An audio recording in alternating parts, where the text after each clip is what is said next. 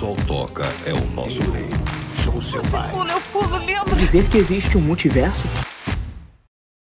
Everybody knows the fight was fixed. The poor stay poor, the rich get rich. That's how it goes. Everybody knows. E aí, gente que gosta de filmes, eu sou o João Azevedo e está começando o podcast de Liga da Justiça. Fala pessoal, aqui é a Fernanda Ramos e essa é a história da trilogia que começou com Superman sombrio e terminou com Batman piadista. E eu sou o Diego Rodrigues e hoje vamos falar sobre um dos filmes com maior crise de personalidade no mundo dos super-heróis. O filme que reunia os maiores heróis da Terra veio em 2017. Liga da Justiça foi uma decepção de crítica e de bilheteria, faturando menos de 700 milhões de dólares, o que é troco de pinga se comparado à grandeza dos personagens em ação. Para começar, a Liga da Justiça tem um problema de ideia. É quase um dos problemas principais de Batman vs Superman, só que ao quadrado, que é o conceito de introduzir todos os personagens novos no mesmo filme.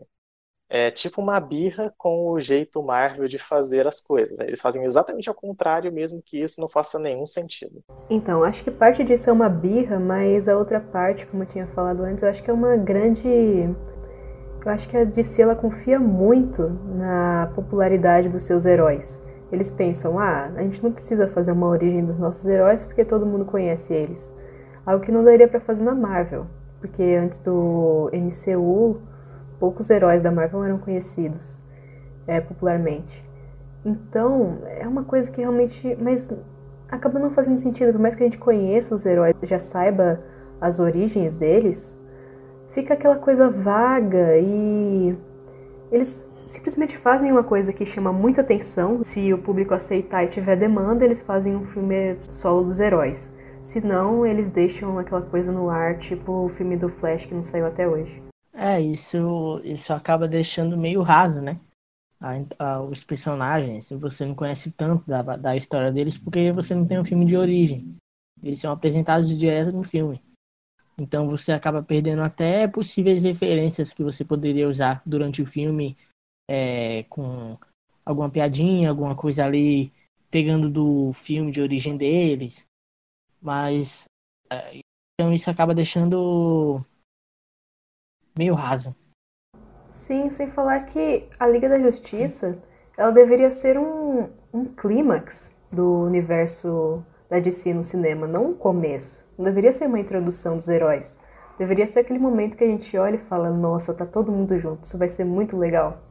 Eu não acho que a apresentação dos personagens, falando assim de um modo geral, é ruim, que ela é mal feita. Só que o fato de apresentar todo mundo no mesmo filme, já assim, nesse primeiro, já é uma forma de tirar quase que, sei lá, tirar uns 90% do peso que teria o filme da Liga da Justiça se fosse bem preparado, cada personagem no seu canto. Eles acabaram relegando muito isso. E essa necessidade de apresentar os personagens obriga a Liga da Justiça a ser um filme com menos conteúdo.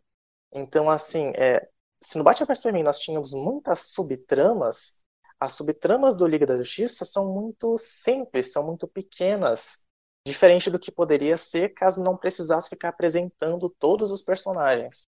É, tipo isso, você é, basicamente você tira o, o, o peso de todos os personagens que estão sendo introduzidos. Então você meio que não pode esperar tanto, porque é um filme de introdução deles pra liga.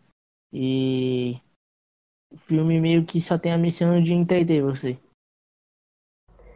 E o filme ele acaba perdendo muito tempo com isso, com introdução, e ele não desenvolve muito bem a história. A gente tem o vilão, que não é um vilão tão bom assim, ele simplesmente existe, ele é mau e ele quer destruir o planeta Terra.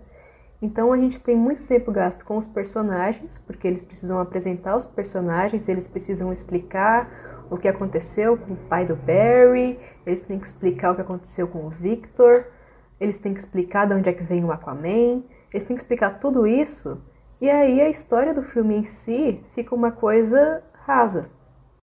E um outro problema desse filme, como um todo, é a localização dele.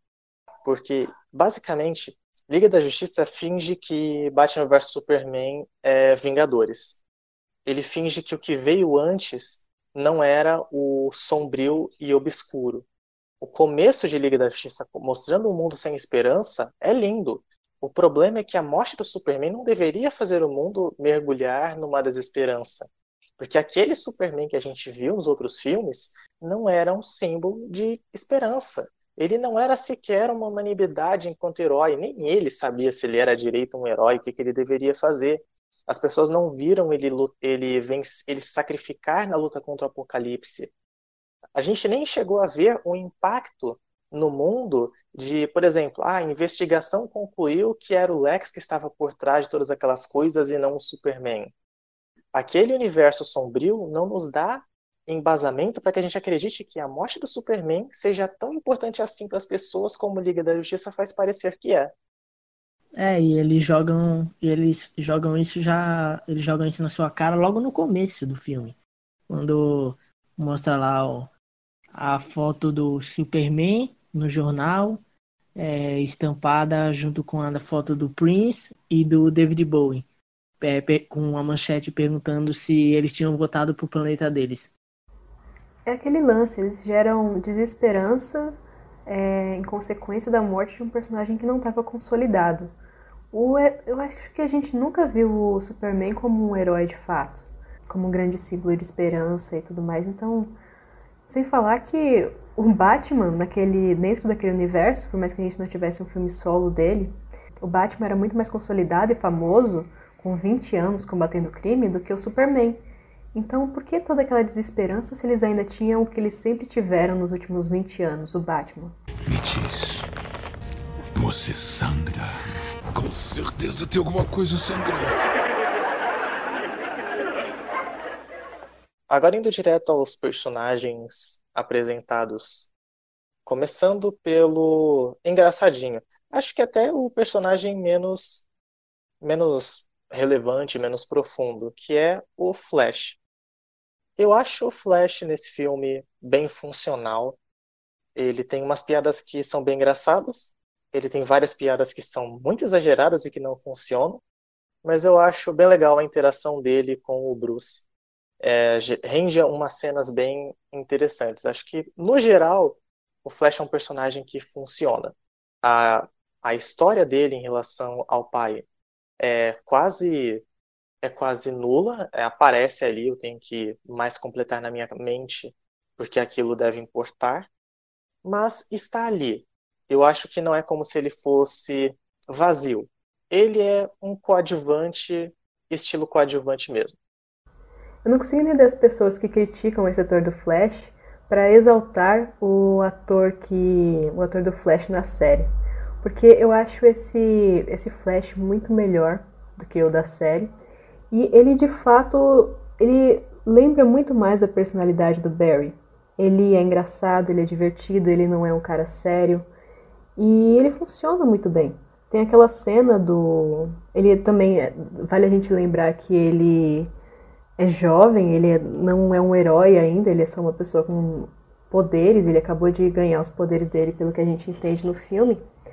E Aquela cena dele com o Batman que eles estão indo salvar os cientistas e o Batman meio que ensina ele como ser um herói, tipo, salve uma pessoa e depois você vai saber como o que você vai fazer em seguida. Essa, essa cena é muito boa. Eu não consigo entender quem, quem critica esse ator e fala, ah, não, o Grant Gustin seria melhor. Não, não seria. Não, acho que talvez porque tenha, tenha pessoas que gostem mais do Barry é, o Barry sentimental do que o Barry engraçado. Deve ser por isso, porque esse Barry aqui, o, a atuação do Ezra Miller, para mim, não compromete em nada. Ele consegue entregar a essência do Barry. Então, aqui a gente tem o Barry de verdade, um Barry engraçado. Não um Barry que fica o tempo todo chorando e chega até a ser meio sombrio em certos momentos. Então, esse Barry ele funciona muito bem e a interação dele com Batman é muito boa apesar de ter de ele fazer de ele ter algumas é, tentar fazer algumas piadinhas em, em, fora do time É, parecia que a todo momento que ele entrava em cena, ele tinha que fazer alguma gracinha. Mas de resto, ele não compromete, não. Uma coisa que eu me pergunto sobre esse Barry é como ele não conseguiu irritar ninguém durante todo o filme da Liga. Porque ele funciona muito bem, ele é o Barry daquele jeito, só que quando você tá junto com o Batman e o Cyborg, que são super sérios, e o Aquaman, que é desse jeito meio machão, parece meio estranho que ele, com todas aquelas piadinhas fora de hora, não tenha irritado ninguém durante o filme. Isso, inclusive, é um. É uma crítica que eu tenho desse filme. Todo mundo se dá super bem e isso não faz sentido. Eu acho que você é muito dura com essas relações de equipe. Mas sim, sim, parece que o Barry tá fazendo piada o tempo todo, mas ninguém tá nem aí. As pessoas simplesmente não ouvem quando ele tá fazendo piadinha, ignoram. E uma coisa que eu gosto bastante nesse Flash são os efeitos especiais. Porque eu acho muito louco aqueles, aqueles raios, e eles acabam sendo. É, não é só um detalhe estético, porque ele acaba sendo o, a grande catapulta que permite que a máquina a caixa materna seja despertada e assim o Superman possa ser revivido. Então, isso mostra que as coisas possuem uma função, não é só um detalhe qualquer que está sendo jogado na tela.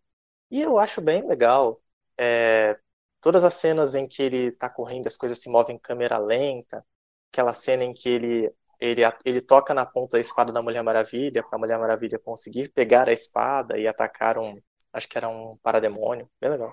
Eu gosto bastante desses raios, eu acho que incrementam um jeito bem legal o visual dele. Eu gosto da armadura também, da primeira vez que eu vi eu não achei muito legal, mas depois eu comecei a gostar. E nossa, uma cena que eu que também, quando eu vi, eu meio que virei o nariz, mas que agora eu acho legal é quando ele faz aquele negócio meio Naruto assim, um selo de mão e naquela cena com o Superman. Cara, os raios, os efeitos especiais do Flash para mim, eu acho que são os melhores do, do da liga. Tanto que, assim, tem alguns, algum, em alguns momentos dá a impressão de que ele não tá correndo, que ele tá flutuando. Mas, assim, são poucos os, os momentos. Também é bem legal a forma como ele anda meio caindo, assim. Eu acho que pode ser até uma coisa que ajude a tornar mais crível que ele acabou de receber os poderes dele e não sabe muito bem controlar aquilo. Tanto é que a gente sabe que ele, é, ele faz pouco tempo que ele recebeu os poderes porque o Superman consegue acompanhar ele e a gente sabe que o Flash no auge é bem mais rápido que o Superman. Sim, e o fato dele correr diferente também conversa com a ideia de que, bem, ele tem poderes que permitem ser mais rápido, então talvez faça mais sentido ele não simplesmente correr como uma pessoa normal, só que é, em velocidade acelerada. Me diz, você sangra? Com certeza tem alguma coisa sangrando. Outro personagem que foi recrutado pelo Batman foi o Aquaman. A introdução do Aquaman como sendo uma lenda, alguém que vem de vez em quando para ajudar, eu acho legal. Acho que isso poderia ter sido mais bem explorado em outros filmes que só colocassem, tipo, jogassem no ar essa ideia de que existe um cara que vem e esse cara é o Aquaman, mas funciona, eu acho que é bem interessante. Eu gosto quando os heróis têm essa interação a mais com o público, porque dá a entender que eles são de fato heróis. E a gente não sentia muito isso nos outros filmes do universo de si, e a gente não sentia isso nem em muitos filmes do universo cinematográfico da Marvel. Então acho esses detalhezinhos bem interessantes. É, eu acho que a atuação do, do Jason Momoa, assim, ele consegue tirar o máximo que o roteiro conseguiu, que o roteiro deu para ele. Porque é, em questão de poder, a gente sabe que ele tem desvantagem. Ele só consegue usar mesmo a sua, sua real força quando ele tá na água. Então, e no filme ele, ele só consegue usar o poder dele, acho que em dois momentos, que é quando ele vai para Atlântida tentar impedir o roubo da caixa materna e quando ele para lá o, a enchente no, na doca. Então só em dois momentos ele usa poderes dele com água. Mas o personagem em si, assim, sensacional. Eu, eu já conhecia o Jason Momoa de Game of Thrones e aqui ele foi mais incrível ainda. Eu acho essa reformulação que fizeram do Aquaman bem legal e bastante necessária também pessoal se sentir mais atraído pelo Aquaman e também para conversar melhor com esse universo da DC no cinema. E é bem interessante esse jeito do Jason Momoa, que acaba. Eu não sei, ele acaba meio que interpretando ele mesmo, só que na versão Aquaman, com esse jeito meio machão, meio turrão dele. Uma coisa que eu não entendo é por que, que o Aquaman jogou aquela garrafa no mar. Isso é uma crítica que eu tenho. Essa é a única crítica que eu tenho ao Aquaman desse filme, porque ele joga a garrafa na água. Né? Ele não está pensando nos peixes? Na, em Atlântida? Ele está exatamente pensando nos peixes. Porque talvez os peixes tava, pediram para ele um, uma bebida e foi lá e jogou. O Diego tem que ter esses comentários, né? Ah, é.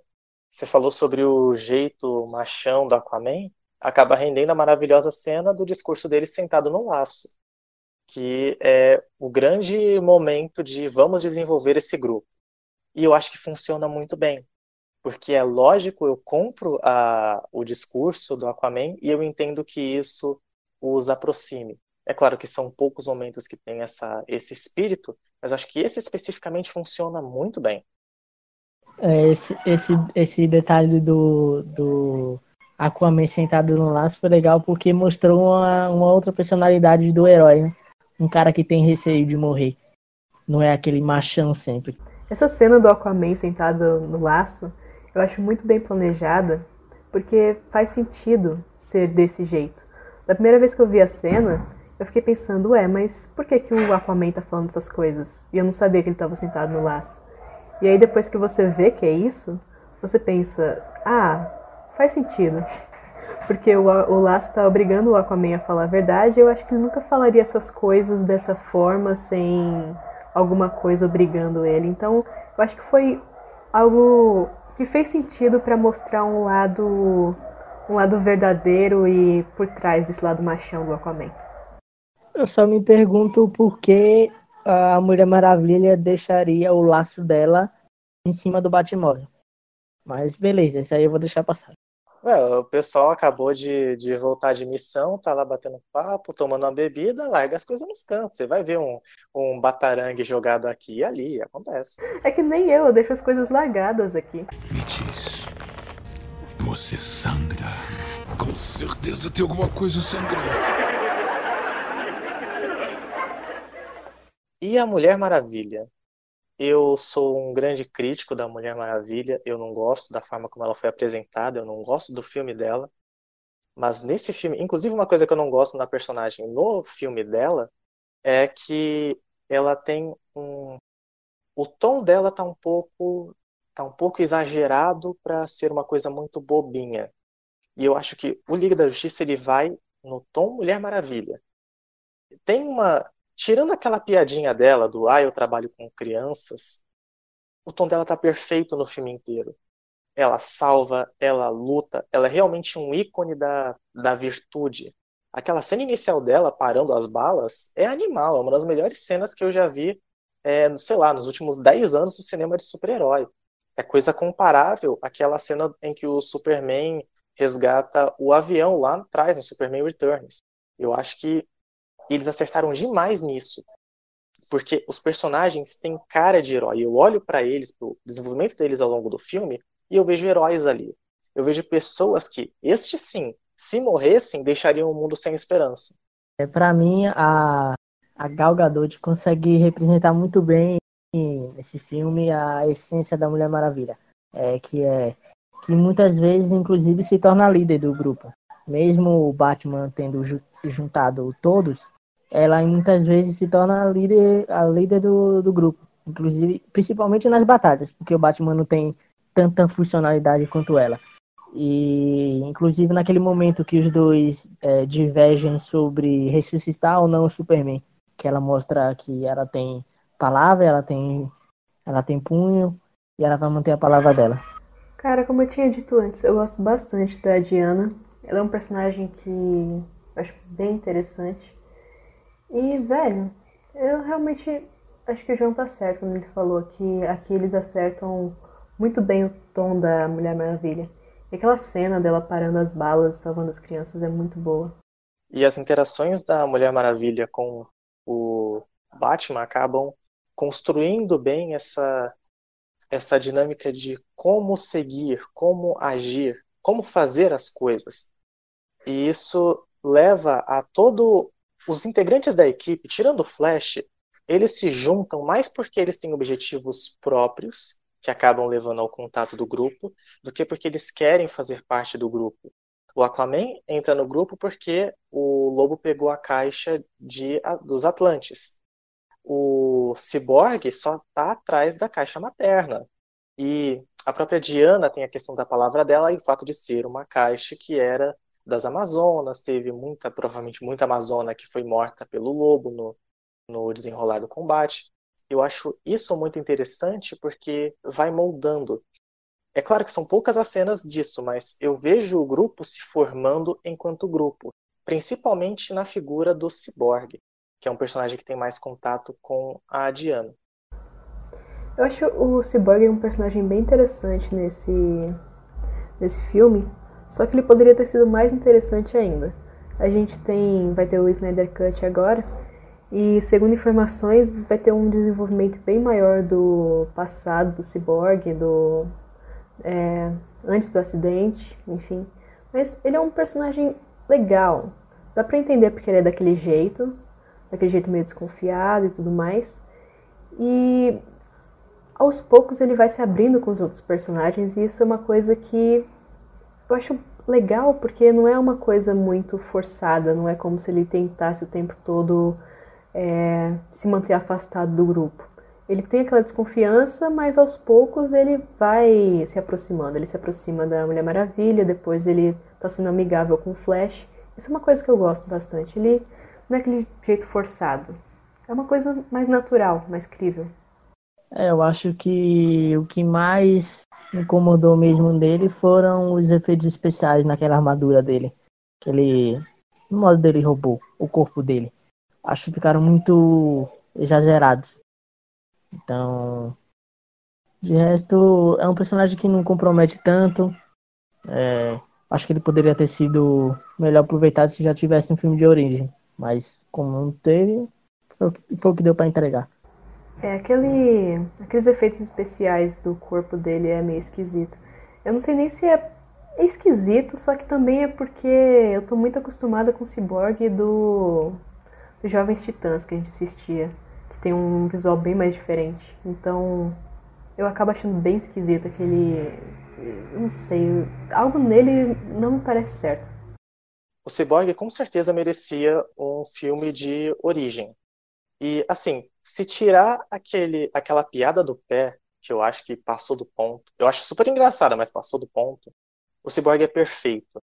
De, aquele arco de personagem que ele tá muito claro, desde o momento em que ele está é, ele está meio que espiando a Diana e o Bruce na floresta e fecha esse arco no momento em que ele cumprimenta o Flash lá no final do filme. São coisas que vão sendo pontuadas que é, demarcam com perfeição que o Cyborg está se abrindo, ele está entrando no grupo, ele está se sentindo bem com aquelas pessoas. E eu acho que isso foi muito bem feito, mas muito mesmo, assim, completamente acima da média dos demais personagens desse filme e muito provavelmente de qualquer outro filme que a Warner tenha feito nesse universo cinematográfico. Me diz, você sangra? Com certeza tem alguma coisa sangrando. O Batman de Liga da Justiça, ele me desperta umas sensações muito estranhas. Porque, assim, assim que eu terminei de assistir o filme, eu fiquei pensando, mas isso aí é o Batman? Isso não pode ser o Batman. O personagem, ele não é ruim. Ele é um personagem extremamente coerente, inclusive coerente com o Batman meio desconcertado que a gente viu no final de Batman vs Superman. Faz todo sentido que ele esteja desse jeito, meio desanimado, querendo se as contas. Faz total sentido. Eu acho o desenvolvimento dele correto. Só que ele não parece o Batman. Eu não sinto que ele é o Batman. Toda aquela sensação legal que eu tinha vendo o Batman agir no Batman vs Superman, aqui some. Essa parte dele sentir que ele tem que prestar contas é uma coisa que eu não sei se faz muito sentido. Porque o Batman ele já se redime com o Superman no momento que ele salva a mãe dele. Então por que, que ele se sente culpado pela morte do Superman? É, para mim, eu acho que entre todos os personagens de, da Liga, ele é o mais confuso. É, ele tem algumas atitudes que não era nada comum, como ficar fazendo piada quase todo momento. Parecia que ele tinha que interagir ali com o Flash, com, com Maravilha, o Cyborg, e, e toda hora ficava tentando fazer alguma piadinha que não era nada comum pro estilo dele. Então, eu acho muito estranho o Batman fazendo piadas que não são no estilo meio sarcástico dele, sem ser piadas assim, meio mórbidas. Piadas realmente piadas, piadas que, sei lá, o Flash faria. E o pior é que eu acho que o Ben Affleck não combina tanto. Porque ele faz uma piada, mas sei lá, o rosto dele nem mexe direito. O, o maxilar fica travado. É, é, tem isso também. Existe um exagero nas piadas do Batman, isso é claro. Só que eu não acho que esse exagero é grande o suficiente para prejudicar o personagem. Eu não sei se é uma mistura dessa, desse excesso de piadas com o o Batman desconcertado, que parece que não encaixa muito bem com o ideal que a gente tem de Batman, mas alguma coisa nesse filme me faz ter a sensação de que o Batman não é o Batman. E é, a única piada que eu acho que assim extrapolou todos os limites foi a piada do com certeza tem alguma coisa sangrando. Para mim, aquela ali, eu cortaria ela sem pensar duas vezes. Nossa, com certeza. Quando eu vi aquilo, eu falei, mano, isso parece uma coisa que o Barry diria com certeza. E essa sensação do Batman não ser o Batman, eu acho que isso começa desde o começo do filme, quando o Batman tá lá com o ladrão e o Batman tá caçando para demônio.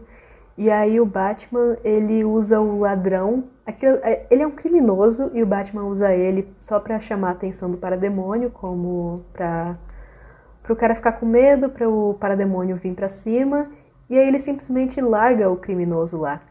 Isso é uma coisa que eu falei, cara, o Batman não faria isso em Batman vs Superman. Por mais que seja um criminoso aleatório e um bandido menor, eu acho que ele nunca faria isso de deixar o cara solto lá e não tá nem aí para ele. É, eu acho que o que mais me incomoda mesmo no, no Batman desse filme é essa dualidade que tem entre, entre, entre o, o, o personagem. Tem momentos que ele tá fazendo piada, tem outros momentos que ele tem um tom mais dramático e fica nessa confusão. Então, eu não sei o que esperar do Batman pro próximo filme dele. O que você tem que esperar é o Robert Pattinson, que é isso que vai acontecer. Reboot. Ben Affleck não quer mais nem saber do Batman. O que é uma pena, porque para mim ele é o melhor Batman do cinema. E o, o tom das piadas do Bruce no Batman vs Superman é o adequado. Aquele é o tipo de piada que o Bruce faz. Não essas piadas de flash que ele faz no, no Liga da Justiça. E eu acho que esse deve ser o tom também do Batman do Robert Pattinson. Me diz, você sangra? Com certeza tem alguma coisa sangrando. E se o Batman é pouco Batman, o Superman é muito Superman. E isso acaba sendo um problema, porque em Batman vs Superman e o Homem de Aço, nós não temos um Superman, nós temos um Homem de Aço. É como se Liga da Justiça fingisse que todo aquele não desenvolvimento que existe nos outros filmes fosse um desenvolvimento concreto. É como se é, o Liga da Justiça ele Liga da Justiça considera que o Superman é um personagem consolidado ele finge que o Superman sempre existiu assim, como uma figura cheia de esperança. A gente já comentou sobre isso com a questão do mundo sem esperança após a morte do Superman. E a personalidade do Clark muda drasticamente. Ele fica todo, sabe? Esse Clark do Liga da Justiça, ele é o Superman que resgata gatinhos de árvores, não o Superman que arrasta a cabeça do Zod na fachada do prédio de vidro. São abordagens muito diferentes. Eu amo esse Superman do Liga da Justiça. É o Superman ideal. Ele é incrível. Não sei, acho que dá até para dizer que ele é perfeito. O problema é que esse Superman não faz nenhum sentido, porque no filme anterior ele era exatamente o oposto. O que aconteceu para ele ficar assim? A caixa materna mudou a personalidade dele? É, então, pela, é, é pela primeira vez que o Superman é tratado como é tratado no filme como nos clássicos antigos, como um, um símbolo de esperança à humanidade. E, mas é como você falou, o problema é esse. Há uma ruptura completa com o Superman do passado.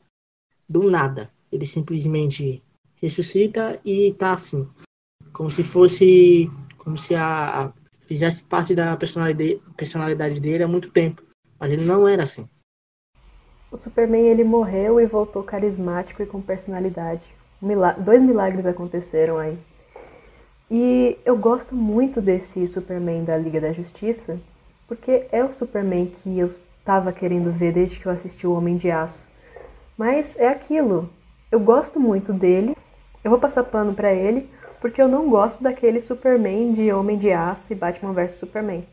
Então eu gosto bastante dele, só que a gente sabe que não é o mesmo personagem, não é aquele Clark que a gente viu lá atrás. Mas ele funciona, ele funciona muito bem. Eu só não entendo o porquê da memória seletiva dele quando ele volta. Porque ele só lembra da Lois Lane e do Batman. Ele não lembra da Mulher Maravilha. E de quem ele é. Que ele é um, um mocinho e não um vilão. Ele começa a bater em todo mundo. Isso que eu não entendo. Clark Kent não é ninguém. Clark Kent não existe. É por isso que ele não tem a memória de quem ele é. Ele não era ninguém. É uma boa explicação. E também ele tá confuso, então faz sentido que o que ele lembre seja a Lois Lane e o Batman. Sempre ela. E, e não é exatamente como se ele se lembrasse da Lois Lane, né? É uma coisa um... não foi uma coisa imediata. Ele ainda estava confuso. Assim como ele estava confuso no começo, ele só ataca porque o Cyborg ataca ele de uma maneira bem conveniente a ciência da ressurreição do Superman é por conta da, da caixa materna. Basicamente, a caixa materna reenergizou as células que estavam desativadas do Superman. Então, ele não estava exatamente morto. Ele estava, tipo, sem bateria. Aí a caixa materna restaurou a bateria. Só que, como a caixa materna é muito forte, acabou energizando demais e deixou o Superman bugado. O ponto sobre ele se lembrar mais do Batman tem a ver com o Batman ter sido a pessoa que, sei lá, mais o irritou antes do momento da morte dele. Então, como foi aquela situação a de maior tensão, a de maior raiva, é, podemos até entender que o Superman chegou a ficar uh, pessoalmente irritado, o que bate com aquela intenção dele de, em vez de simplesmente matar o Batman, ficar jogando o Batman de um lado para o outro, como se fosse um jogo mais de humilhação e dar porrada sem matar para poder se divertir com isso. A impressão que eu tive nessa cena é que quando ele fala que o Batman não deixa ele viver e não deixa ele morrer, é como se ele acreditasse que ele morreu ali no momento durante a luta contra o Batman, que o Batman teria matado ele com a lança de kryptonita. Isso é uma coisa que eu acho bem interessante, porque provavelmente foi um momento de maior estresse que ele passou ali é, instantes antes dele morrer. Então acho que faz sentido ele essa frase dele e esse essa reação que ele tem ao ver o Batman. Eu gosto muito do Superman jogando o Batman pro lado. Depois que ele pergunta se o Batman sangra. Embora eu odeie a piadinha do Batman, eu acho muito legal o fato do Superman fazer a pergunta e jogar ele pro lado. Fora que foi muito legal ó, quando o Flash tenta parar ele e ele dá aquela olhadinha pro lado e simplesmente para o Flash com a velocidade dele. A cena foi muito legal. É um momento de muita tensão que funciona perfeitamente e bate também com a, a falta de experiência do Flash. E ah, outra coisa que eu gosto bastante no Flash é que se você é super rápido e você tropeça, você tem uma super queda. Então, quando ele encosta no Superman e o Superman meio que devolve, a coisa é tão rápida que ele não consegue evitar de bater. E como ele está super rápido, ele tem uma super batida na parede. Isso acontece também quando ele tropeça, quando ele está correndo na parede, ele tropeça e acaba machucando o pé. Essa cena em que o Superman ele acompanha a velocidade do Flash me faz pensar o quanto que o Superman teve seu poder aumentado. Porque em Batman vs Superman ele não consegue deter uma bomba ou não consegue ver a explosão de uma bomba acontecendo nem ter nenhuma reação, enquanto aquele consegue acompanhar o Flash. isso talvez até seja um, um, um furo de roteiro. Outro furo de roteiro que eu não consegui entender foi o porquê o Batman deixou a caixa materna para trás e simplesmente deixou o caminho livre pro Lobo pegar a última caixa. Vai ver, o Batman assiste muito filme de herói e ele sabe que o vilão sempre chega para lutar. O vilão nunca vai simplesmente cumprir o objetivo dele. E isso é um elogio que eu tenho a fazer para o Lobo. Sobre eles deixarem o, a caixa materna de lado, bom, até que dá para entender, porque existia uma tensão em relação a como o Superman voltaria. Eles ficam receosos, eles estão com medo. Por exemplo, é, muito, de forma muito inteligente, o filme coloca o Cyborg percebendo que, Aquaman, que o Aquaman está ficando preocupado com o jeito que o Superman parece não estar normal. E eu acho que esses são pequenos cuidados que funcionam muito bem. Embora, sim, exista um problema em eles deixarem a caixa materna para trás, existe uma desculpa. E eu acho que essa desculpa funciona se a gente der uma certa. Se a gente der uma valorizada. Me diz. Você sangra. Com certeza tem alguma coisa sangrando. E o ponto positivo do Lobo da Steppe é que ele é apresentado como um vilão que atacou no passado e falhou porque ele quis bater de frente com todo mundo. E isso ensinou que ele precisa parar de ser besta e ir cumprir o objetivo. Então, dessa vez, ele ataca a Terra não para deixar a Terra de joelhos, mas para pegar as caixas maternas e transformar a Terra em mais um planeta da, da, do sistema, digamos assim, do Darkseid. Eu acho isso muito interessante porque quebra aquela aquele clichê dos vilões sempre agirem do mesmo jeito. Eu acho muito interessante o quão é também surpreendente que enquanto tá tendo uma luta aqui, os personagens estão super preocupados com esse grande problema, o vilão chega, pega o que ele quer pegar e vai embora. E tá tudo meio de lado, a gente fica tipo, caramba, ele chegou, e agora? é o tipo de surpresa que não costuma vir em filmes de herói, porque filmes de herói costumam ser previsíveis. Isso combina com o jeito que o, o lobo é apresentado e eu acho muito legal. Acho uma boa decisão. Isso é até explicado pela Mulher Maravilha, quando ela fala que o erro do lobo da Step foi bater de frente com eles e agora ele só queria pegar as caixas. Então isso é uma coisa bem legal que eu não tinha dado tanta atenção no Lobo da Steppe. Mas eu não consigo gostar dele pela falta de motivação. Eu não entendo qual é o qual é a grande ligação que ele tem com as caixas e o porquê que ele está fazendo aquilo. É, então, eu também tenho essa opinião de que a motivação dele, assim, ele, ele, ele aparece, fala o que ele quer fazer e pronto. Não, não deixa nenhuma margem para interpretação é, é uma coisa simples e, e, é isso. Então, ele tem um, um senso de, de urgência, até por conta do, do tempo de filme, que é menor, que eu acho que não acaba não trazendo um carisma tão grande pro personagem e as coisas que ele faz, que é, sei lá, sair destruindo tudo, não parece ter tanta importância como deveria. O Lobo é mais um vilão do dia a dia do super-herói. Eu gosto de dizer que Liga da Justiça é um filme que ele tem como, como diferencial não ser uma história de quando quase a Terra foi destruída. Até por isso, o Lobo ele é massacrado pelo Superman. E a Mulher Maravilha conseguia enfrentar o Lobo sem grandes dificuldades. Porque o Lobo não é feito para ser um vilão que quase destrói a Terra. Ele é um vilão pontual. Liga da Justiça é um filme que ele conta uma boa história. Ele não tenta ser grandioso demais, como outros filmes, incluindo Batman vs Superman, tentam e falham. Essa boa história que é contada tem no Lobo esse, esse vilão, que é um pouco mais simples, é um pouco mais direto. A ligação dele com as caixas, pelo que eu entendi do filme, é que as caixas são como as naves kryptonianas, são enviados pelo, pelo planeta Darkseid para, planeta, para planetas que podem ser conquistados, e quando essas caixas são ativadas, elas permitem a conquista do lugar. Só que elas exigem a interação é, de um batedor. E no caso, o lobo é esse batedor. Ele é como o surfista prateado é pro Galactus. Ele chega e conquista. Esse é o objetivo de vida dele, é ficar conquistando, porque ele é o lacaio. Eu acho que ele funciona muito bem é, fazendo isso e funciona também não sendo um vilão com um grande aprofundamento. Porque ele é um tipo diferente de vilão. Ele é um vilão extremamente funcional.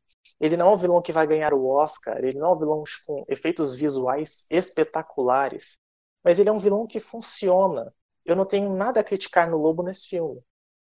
É, eu acho que olhando por esse lado de, de da, do objetivo dele, é, ele é basicamente isso mesmo. É para ele serve mais como escada para os heróis do que um um vilão que vai acabar com todos eles. Eu gosto muito desses filmes que eles não tentam ser muito grandiosos, que eles permanecem pé no chão e eles conseguem entregar o que eles queriam. Eles conseguem divertir e tudo mais. Mas eu não sei, eu acho que Liga da Justiça merecia muito mais do que isso. Porque Liga da Justiça é grandiosa, sabe? Então você colocar um vilão que seria facilmente derrotado pelo Superman fazer juntar principais eh, heróis da liga para derrotar esse cara, eu não sei. Me parece meio estranho, não parece que bate muito bem um Lobo da Steppe com um filme da liga. Mas essa parte de não querer ser muito grandioso e funcionar assim é uma coisa que até me preocupa no Snyder Cut, porque eu fico pensando que o Snyder ele com certeza vai querer fazer alguma coisa grandiosa nesse nessa versão do filme e é muito perigoso que ele fale miseravelmente. Então, às vezes, o seguro é, é melhor do que você arriscar demais. Me diz, você sangra? Com certeza tem alguma coisa sangrando. Puxando para a conclusão quanto ao filme, ele é um filme que ele funciona. Ele é um filme certinho. Eu não tenho grandes críticas a fazer, tirando a questão das piadas, do excesso de piadas.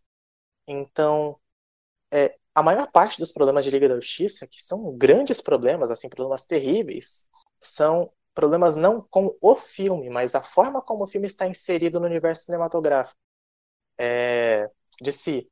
Então, se, esse, se não existisse Batman vs Superman e Homem de Aço da forma como eles existem, a gente não iria achar que Liga da Justiça é um filme tão problemático assim os piores erros cometidos neste filme têm mais a ver com o planejamento da Warner, é, burrices de roteiristas passados e diretores passados, e não o filme em si. Porque o filme é ok. Ele não é um filme espetacular, mas eu acho que ele é acima da média dos filmes de super-herói. É, eu tenho. Só tem algumas perguntas que não foram respondidas no filme que me deixaram com dúvida. Que foi tipo. É, o, o lobo, no final, ele morre ou ele não morre? Não, ele voltou para Apocalipse. Foi ele que ativou o portal ou foi o Darkseid?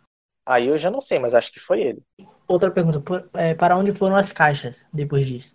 As caixas? É, porque eu, pelo que eu assisti no filme, não responde para onde vai as caixas. Hum.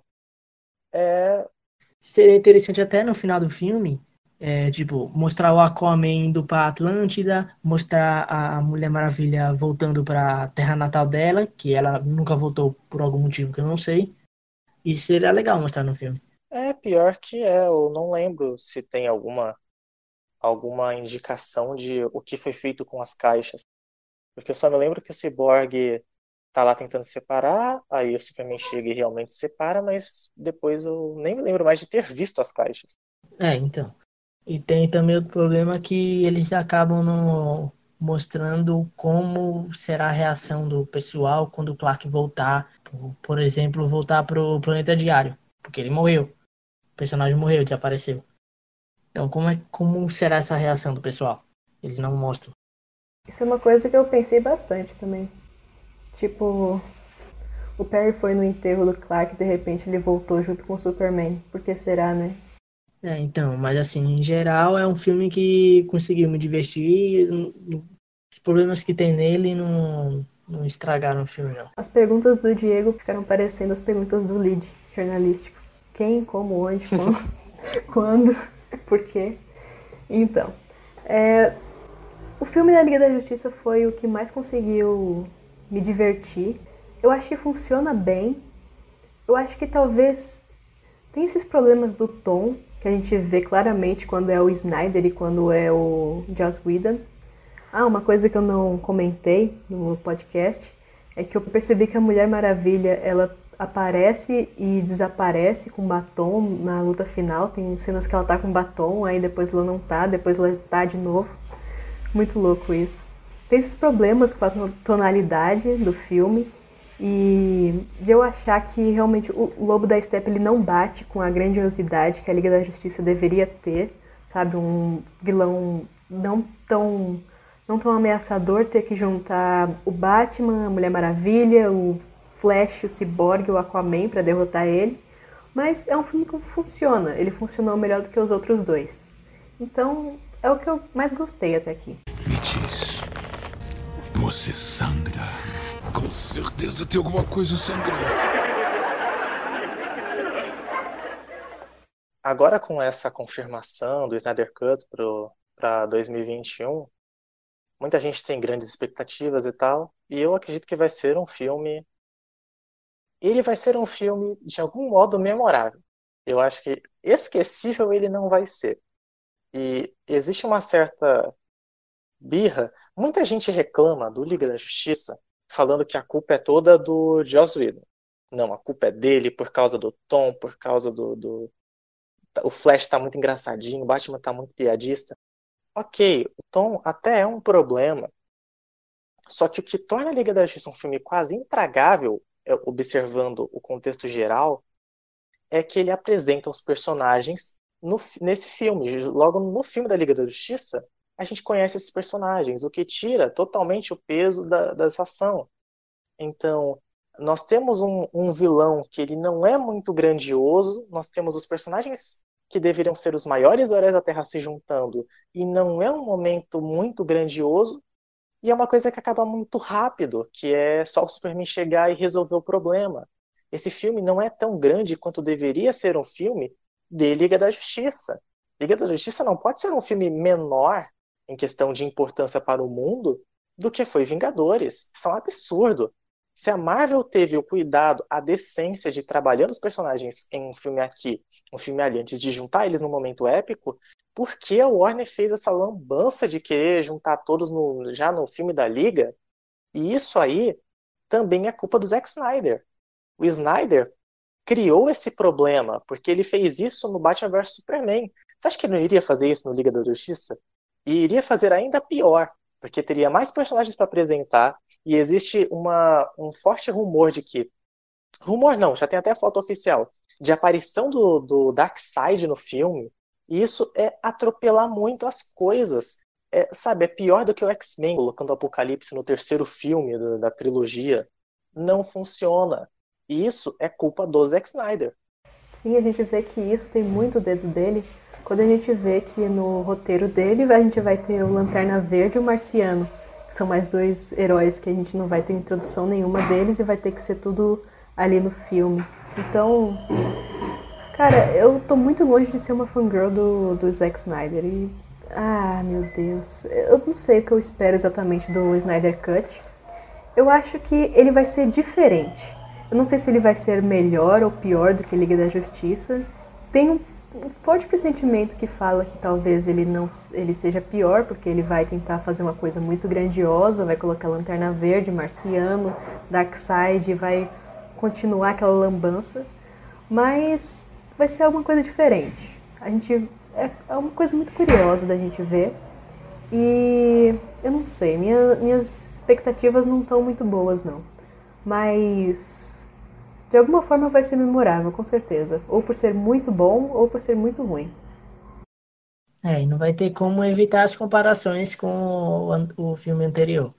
É, vai ser bem interessante ver isso e poder analisar os dois filmes. Eu gosto que a Warner tenha se permitido fazer isso, porque depois de toda essa depois de toda essa esses desvios de rumo com o tom do universo cinematográfico, a Warner nos deve um filme verdadeiramente bom com aquele tom, naquela ideia do Snyder. E o Zack Snyder deve pra gente um filme verdadeiramente bom, porque a gente começou com O Homem de Aço, que é um filme que tem um roteiro ridículo. Batman vs Superman tem elementos demais e comete erros imperdoáveis. A gente já teve um Liga da Justiça que foi não tanto assim do Zack Snyder, mas que tinha é, na sua concepção coisas que iriam torná-lo um filme menor do que ele deveria ser. Agora Snyder tem que entregar um filme bom. E se Snyder não entregar um filme bom, aí paciência, mas pelo menos não vamos poder mais dizer, ah, mas se fosse a visão do Snyder, se fosse aquele corte do Snyder, aí seria melhor. Acho que é uma boa hora. É aquela definição minha, né? A Warner chamou o Snyder e falou: toma aqui, 50 milhões de dólares, faz um filme de quatro horas, mas some da minha frente, nunca mais apareça. Eu acho que essa é a hora da verdade pro Zack Snyder. É, chegou a hora do pessoal parar de supor como seria a Liga da Justiça com ele e a gente realmente ver qual seria o resultado disso. Eu acho que se for muito bom, se tiver uma, um bom feedback do público, talvez a Warner até chame o Snyder de volta para dirigir talvez séries do, do, universo da DC ou alguma coisa do tipo, ou talvez, não sei, se for algo bom, quem sabe, pode ser que ele volte. Mas eu não tô com expectativa muito boa de que vai ser algo grandioso assim. Talvez tente ser algo grandioso e acabe falhando. Mas eu acho que o, o principal motivo para a, a, Warner liberar esse, esse Snyder Cut foi por causa do Corona. Eles pegaram um filme que já tinha muita coisa gravada e que eles descartaram, e eles sabem que não vão ter muito problema com isso, então eles vão usar essas cenas que foram descartadas, gravar mais um pouquinho ali e pronto, um filme novo feito durante a quarentena. Então acho que esse foi o, principal motivo para eles chamarem o Snyder de volta e falar: olha, lança isso aí. E público vai ter. Um caminho para Warner seguir nesse, nesse universo sombrio dos heróis são os filmes que adaptem histórias completas, histórias fechadas, como foi o caso do Coringa. A gente ainda não sabe ainda se vai de repente integrar o universo cinematográfico, mas até o momento ele é um filme isolado. Funciona muito bem. Se a Warner seguisse esse, esse ritmo, pegasse umas, umas HQs que são mais sérias, tipo o Entre a Foice e o Martelo, que é uma ótima história do Superman, e adapta em um filme, ou de repente numa série de filmes, separado do que é o cânone do, do universo cinematográfico, pode funcionar essa visão sombria para eles não terem que fazer mais reboots e reboots e reboots até encontrarem o tom que dá público. E aí talvez chamem o Snyder para dirigir esses filmes assim. Se for bom esse filme da Liga da Justiça dele, né? O pior de tudo é ver que se não fosse por esse caminho todo torto da Warner, Liga da Justiça podia ter sido um filme muito mais impactante do que foi. É lamentável, mas os executivos são burros e os diretores são mais burros ainda. Me diz, você sangra. Com certeza tem alguma coisa sangrando. E é nesse clima de tristeza que encerramos o Multicast de hoje. Curtam o vídeo, comentem e se inscrevam no nosso canal. Todos os episódios do Multicast vão ser postados no YouTube e no Anchor. E lembre-se de visitar o site Cine Multiverso. Temos resenhas, listas e reportagens sobre filmes. Obrigado pela atenção e até o próximo Multicast.